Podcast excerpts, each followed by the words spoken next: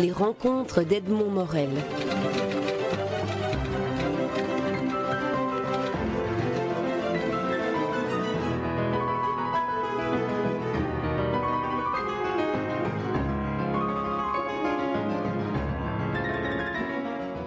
Andrea Clanetti, nous sommes dans, votre appartement qui est aussi une sorte d'atelier. Vous habitez Bruxelles, mais vous venez de, Venise et on sent chez vous qu'il y a une forme particulière du tempérament italien qui est le tempérament cinématographique. Vous êtes un, un mélange du septième art et d'un art nouveau que vous avez inventé.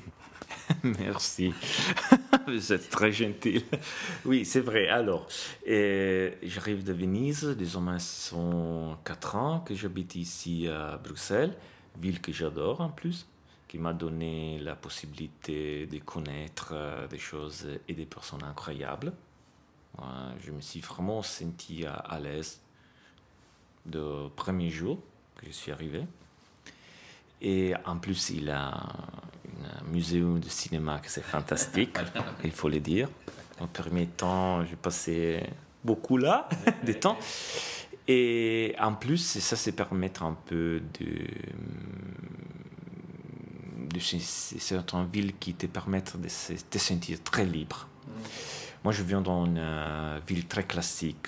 Euh, c'était pas facile de de m'exprimer comme je voulais. Parce que quand je faisais de la pop art, je faisais de la réinterprétation du cinéma, c'était, oui, c'était vu pas de bon oeil. Ça, ça retourne maintenant. Mm-hmm. Quand il a vu les, euh, les, succès ici de Bruxelles, alors les Italiens commencent à m'appeler. Et c'était une ville, je répète, classique. Alors, euh, on est encore un peu, je peux dire, ferme à l'époque du Canaletto. Mais c'est un, La ville, c'est Venise. Hein, ah oui, la ville, c'est Venise. Hein. Ah, c'est une ville alors que pour euh, qui habite, alors euh, c'est c'est pas facile de sortir, de sortir de euh, dans les cercles classiques, comme je dis.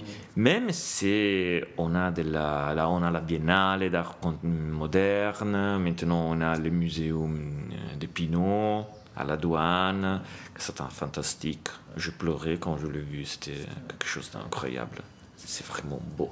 ça, c'est la Fondation Pinault qui, qui est vraiment de l'art contemporain, qui est vraiment. Et le fait, le contraste, mais là, on va faire une petite digression. Euh, ce qui est frappant aussi, c'est le contraste entre la Fondation Pinault art contemporain dans cet écrin qui est tellement classique, qui est tellement euh, historiquement marqué comme intouchable. Oui, mais euh, la hum, restauration de la douane de Tadawando, en plus, hum, c'est vraiment respectueuse tu, arrives, c'était classique, c'était tout classique, tu rentres et tu rentres dans un monde moderne. Hein. Et là, c'était incroyable. Même si les Vénitiens, il n'a pas bien aimé, il faut le dire. Alors moi, j'ai toujours dit, bon, ok, alors, on va revenir, on va revenir un peu à votre, à votre travail. Euh, on vous a entendu déjà dans, dans l'atelier nous présenter la progression du travail à partir d'une toile. Alors, j'aimerais qu'on qu'on aille plus en détail sur une, une série de questions euh, techniques, enfin en détail, mais en détail compréhensible pour les candides que, que, les, que je suis et que les auditeurs sont. Tout d'abord, le format. Est-ce que le, le, cinéma inspire et, comment est-ce qu'il inspire les formats que vous choisissez? Comment un peintre se trouve-t-il devant une idée et choisit-il la dimension qu'il va lui donner? Ah oui, ça m'a inspiré, m'a vraiment influencé beaucoup parce que les formats de cinéma, de vieilles hum, pellicules, et sont des formats sedicinoni, les 16e, non 16-9. 16-9. Et alors, je commençais à penser, je dis, je ne peux pas faire une format étoile classique, ni, car, ni, ni, carré. Alors, je commençais à prendre 50 cm pour 1 mètre, certaines fois plus, parce que cinémascope. Alors, je prenais 40 cm pour 1 mètre et 20. Et ça m'a donné des possibilités énormes. Mais à ce moment-là, au moment où vous choisissez le format, vous avez déjà l'image que vous allez y mettre ou bien l'image est contrainte par le format? Que ça se passe, ça se passe comment? La poule et l'œuf, disons. Hmm, euh, la vérité, c'est quand je regarde le film, je, vois cette image très longue. Alors je dis, je pourrais faire comme ça. Après, c'est une alchimie, hein, chimie. Parce que alors je dis, bon, je prends de cette euh, toile, qui est comme ça, je vais mettre l'image que j'ai vue, je vais retravailler. Mais après, c'est jamais comme ça, parce que quand je suis devant la toile, je dis, oui, mais il y a une autre possibilité. Et alors ça m'influence l'image du cinéma, du, du film. Et je dis, mais je peux mettre quelque chose d'autre à moi. Et ça, ça va construire euh, un petit morceau pour petit morceau. Et à la fin, ça donne ça qu'on peut voir. On peut aimer ou, pas. Alors, on a parlé déjà de, la, relation qui existe entre le cinéma et la, peinture. Alors, j'aimerais passer à, une catégorie parmi les, les, les, toiles que, vous présentez sur votre site, c'est le pop art. Comment est-ce qu'on peut définir l'inspiration du pop art chez un artiste qui est tellement influencé par le cinéma et aussi par la bande dessinée Alors, oui, c'est mon deuxième amour, c'est la BD. La bande dessinée hum, des années 70 italien, la bande hum, dessinée prohibée, interdite, parce que c'était une euh, bande dessinée en italien, c'est fumetto. Une bande dessinée pour adultes. Pour adultes, qu'il n'avait pas de sexe, mais seulement une euh, violence paroxystique c'est une violence très. Euh, c'est quelque chose qui n'existe pas. Si on prend un BD comme euh, Criminal, que moi j'adore, une bonne influence, parce qu'il y avait un dessinateur, Magnus, alias Roberto Raviola, que j'adore, il est mort malheureusement maintenant. Et lui, il avait une technique euh, que moi j'ai bien maîtrisée parce qu'il n'avait pas beaucoup de temps. Alors il a créé des ombres tout noires, il avait des, des cadres qui sont tout noirs. Et ça, je pense que lui aussi, ça a été influencé pour le cinéma. Et peut-être comme moi, le cinéma populaire de l'époque euh, où on pouvait encore fumer, euh, et tu vois pas bien l'image du cinéma parce que c'est tout gris, il est tout gris et noir, tout ça fumé dans la salle parce qu'il ouvrait jamais les portes. Et alors moi aussi, je dis bon, je veux penser de faire des toiles avec de la BD interdite de l'époque, qui en plus avec la fumée, ça noir, ça, ça, c'est bien. Et j'ai commencé, et là c'était, je suis tombé amoureux, amoureux tout de suite. C'est les deux toiles qu'on a vues là, qui utilisent seulement de l'encre de Chine et du pastel noir, seulement ça. Et je m'amuse vraiment bien. C'est vous voyez, quand je peinte ça, je rentre des chines à les pastels noirs jusqu'à arrière des oreilles. C'est horrible pour qui me voit parce que je deviens une espèce de sauvage. Mais je m'amuse, c'est quelque chose de. Ah, c'est beau. C'est beau, c'est beau, c'est beau. Je peux pas. Il n'y a pas une description. Comme vous voyez, il y a toutes des sortes de protections pour. Euh, par terre là. Oui, c'est ça. Le, sol, le parquet est recouvert de, grandes feuilles de plastique pour protéger le, ah, le, bois qui ne résisterait pas à, ça. Mais j'aimerais qu'on revienne quand même au pop art parce que vous avez dévié sur la bande dessinée. Alors, le, pop art pour vous, c'est quoi? Comment est-ce que vous définiriez? La pop art, à mon avis, c'est le même travail que juste arrivé maintenant, mais avec de la couleur très shocking parce que la, la pop art, c'est quelque chose, de, on va au début, Roy Lichtenstein, c'est quelque chose de vraiment euh, de couleurs jaunes, pas des ombres, de jaune, rouge, bleu, verte, c'est ça. C'est la reproduction des points in case de la, de la BD et reproduire sur la toile un petit morceau de cases que je... Mais je cherche de entre guillemets, de pas copier les grands maîtres. Oui, c'est une, une nouvelle création, on est bien d'accord. Oui. Et après ça, alors, je pense que j'ai deux méthodes. La méthode avec la couleur, c'est comme les grands tableaux qu'on a vu là avec les Dracula. Alors, je ne mélange pas les noirs et la fumée, mais je mets vraiment des couleurs euh, vives comme ça. Et hum, je cherche aussi un équilibre bien. Et de l'autre côté, la pop art noire, je l'appelle, pop art noire, qui où, pardon, où euh, j'utilise seulement l'encre de Chine et les fusains, c'est quelque chose de dirty, on peut dire en anglais, de dirty pop, Mhm. des dirty pop art, parce qu'il ressemble un peu, plein de taches, pas très clean. Et alors il y a aussi là, dans ce, et là c'était ma, ma dernière, ma dernière question, il y a aussi dans cette euh, dimension-là le noir et blanc qui revient, un peu comme la nostalgie du cinéma noir et blanc qu'on voyait à travers la fumée des cigarettes. Ah oui. Et les comédiens fumaient aussi. Ah bien sûr, c'est tout en fumée, on mélange des images, des réalités, des personnes, des intersections. Intersection. ouais, ouais. intersection entre les films et le peuple.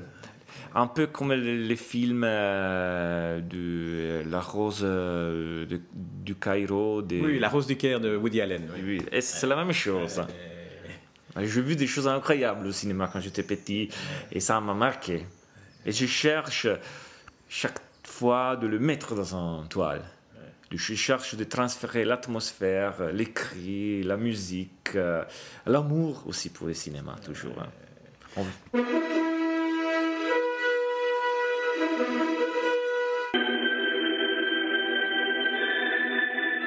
Au début, j'ai choisi des images.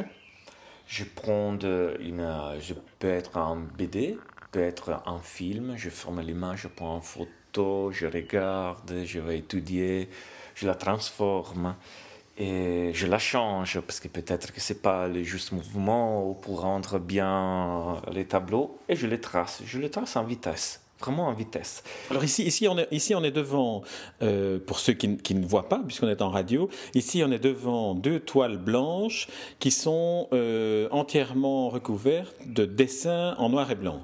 Oui. Euh, le noir qui doit être couvert, c'est une petite croix.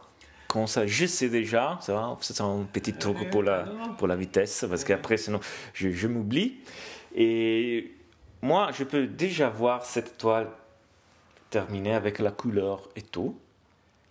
Et c'est pour ça que hum, ma femme qui habite, euh, qui voit comment je travaille, certaines fois, il me dit c'est un miracle parce que je commence, moi je sais déjà où il va tous les rouges, alors je commence tout rouge. Euh, tiens, peu- première étape, c'est un, peu un tableau rouge. Après, je mets. euh, non, je commence par le- la couleur très chaude. Je commence avec la chair, toujours. Mais ça, c'est toujours devant le tableau noir et blanc. Hein? Oui, oui, oui, oui, oui. Et après le jaune, le rouge ou l'orange, pour terminer avec les couleurs, couleurs- la couleur froid. Après ça, il y a la couche de couleur. On voit ça. Ça, c'est pas terminé, c'est juste avec le, les croquis et la couleur. Ça, c'est du aquarelle.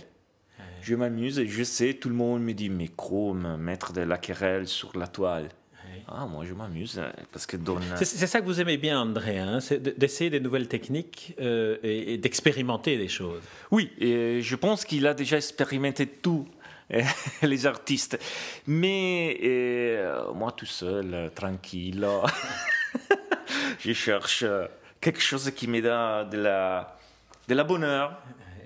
Et ici, comme on peut voir, euh, je donne des couches vraiment hausses et en vitesse pour voir euh, comment ça donne.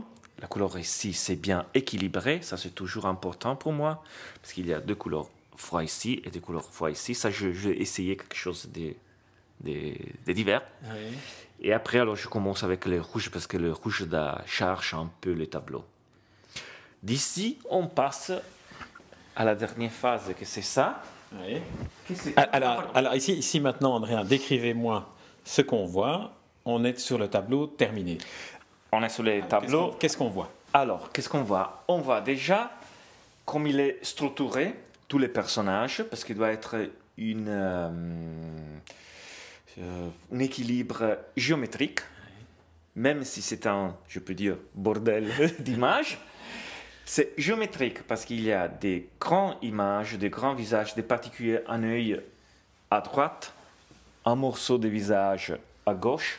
Ça commence à être un plan, un mini plan américain, on peut dire. Américain, oui, plan buste. Oui, plan buste à droite, un, un auteur, et un visage de femme là-bas à gauche. Dans le milieu, il y a les mouvements, il y a un cowboy, j'adore le western, qui tape un méchant. Et après, deux petites figures, ça pour donner la profondeur. Vraiment petit, toujours un petit cowboy dans son cheval. Et un mec qui est en train d'arriver sur une route, peut être euh, Bruxelles, peut être n'importe laquelle euh, ville. Moi, j'adore penser que c'est Bruxelles. Autre chose que j'adore, j'adore que la couleur, certaines fois, coule. oui, parce que ça, ça donne. Euh, parce que c'est une réinterprétation de la BD hein, dans ce cas-là. Sauf ça, ça, c'est une image qui n'existe pas, mais c'est pris dans un film euh, de Serge Corbucci qui s'appelle. Euh, hmm, non, non, pas les professions. l'image, l'image, le temps que vous trouviez le, le, le, le mot qui le qualifie, c'est un, un, cow-boy revêtu d'une cape qui avance face caméra, j'allais dire, euh, sur son cheval et à l'arrière-plan un paysage de neige et de sapins, de montagnes. Et les fils, les grands silences. Et le silence, effectivement, parce que ailleurs dans le tableau, il y a énormément de vacarme. Alors, comment est-ce que le bruit, vous l'exprimez avec, ses, avec le graphisme? Ah ouais, ben, le bruit, il, y a aussi la musique. C'est comme un film ici. Il y a quelqu'un qui siffle. Dans le western, il y a toujours un siffle. On, recourt, euh, on se souvient Ennio Morricone. Il y a un mec ici avec le grand bas-fond. J'adore mettre un peu de humeur, humour, qui siffle et je mets une note. Je signe la note. Il doit être une musique. Tu dois comprendre qu'il y a de la musique. Quand tu regardes ce tableau, il doit être de la musique. Il doit être un bruit. Quand il tape le mec, le cowboy, il y a un soc. il doit être. On le voit bien. on crash. C'est quelque chose qui, qui va être dehors du tableau. Il y a un bruit.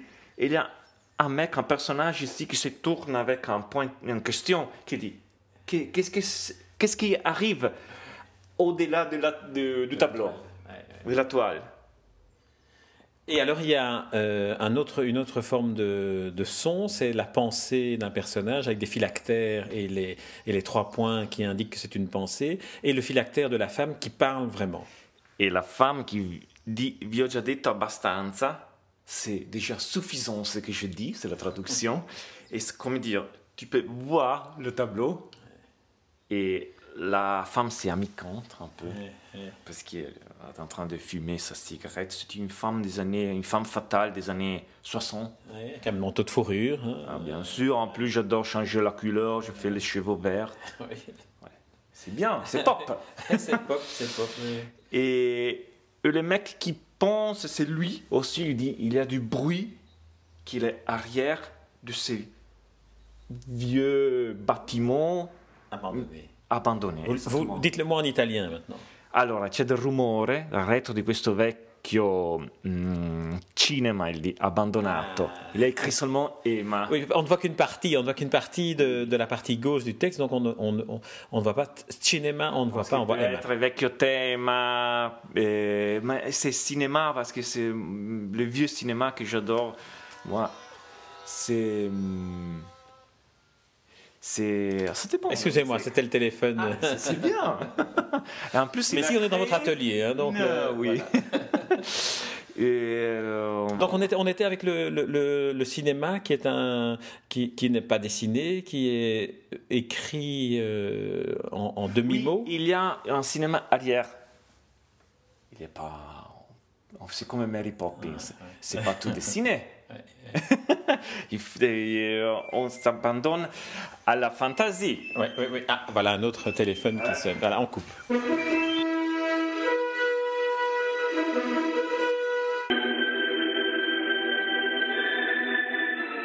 Il y a hum, l'histoire, c'est bien que je raconte. Il y a une, une histoire des regards que j'adore. Il y a des styles très différents parce qu'il y a un personnage qui est une sorte de policier américain, new-yorkais, qui est très bande dessinée, euh, cartoon, humoristique. Il y a de la bande dessinée réaliste, il y a de la bande dessinée un peu futuriste. Et alors il y a les bandes dessinées dans le style un peu américain. Oui. La seule chose, c'est tout ce style. Et j'ai choisi, ça sera un truc, et ce sont tous des BD ou des films italiens en plus. J'ai changé le style un peu.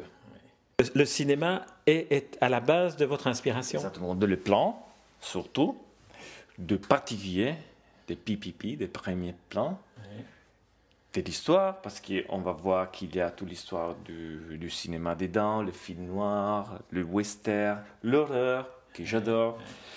Et les films des années 60. Moi, je me ferme avec le cinéma, le cinéma dans les années 80. Après, je plus suivre parce que c'est vraiment beaucoup. En, plus, j'ai encore beaucoup de choses à voir.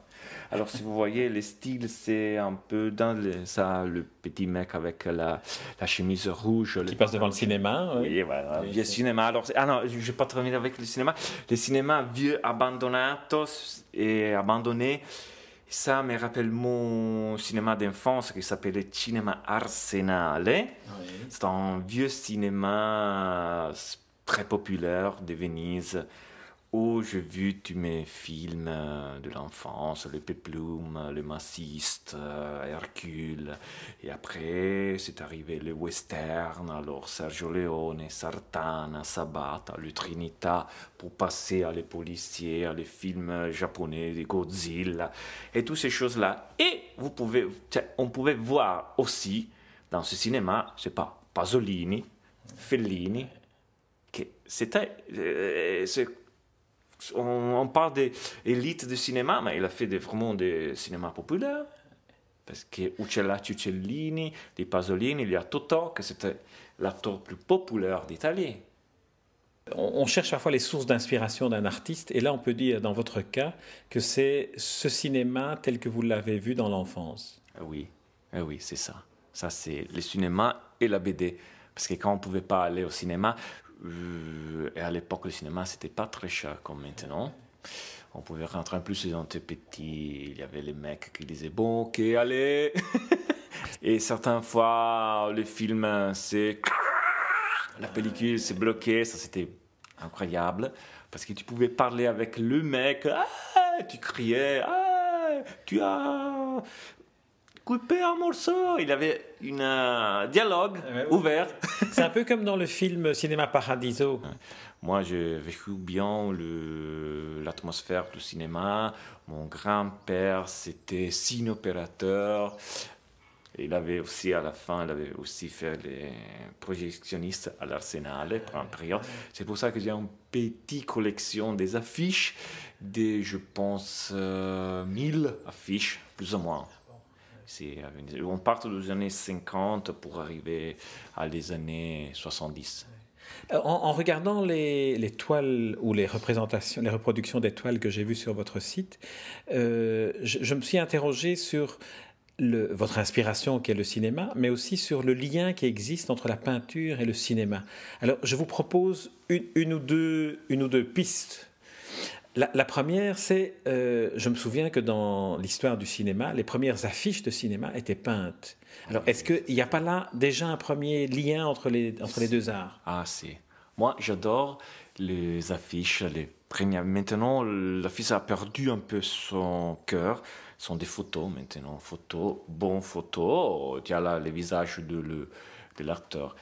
Mais à l'époque, c'était une, une histoire, il devait capturer la fantaisie et l'attention de le spectateur. Alors tu as des maîtres peintres qui faisaient des affiches. Des affiches qui, à mon avis, sont des chefs-d'œuvre. Même si le film n'est pas beau, et même si dans le film il n'y avait pas les scènes qui envoient peindre sur l'affiche, parce que après ça change tout, hein mais c'était vraiment. Et la couleur, j'ai toujours euh, adoré la couleur pastel qu'il mettait Et hum, certaines fois, il n'avait pas des, des, photos pour ses pour s'aider, hein, pour s'inspirer.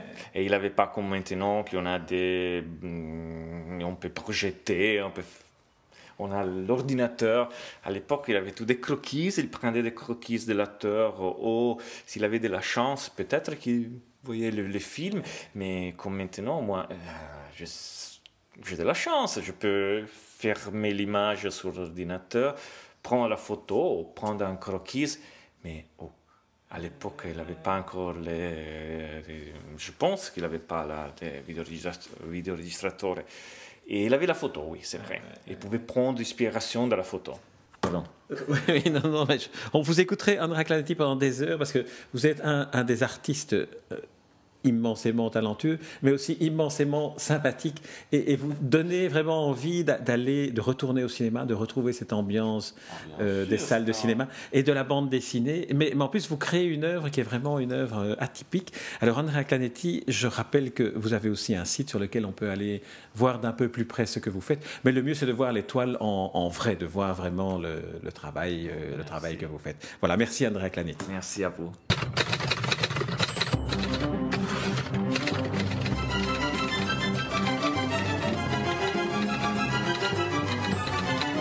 Les rencontres d'Edmond Morel.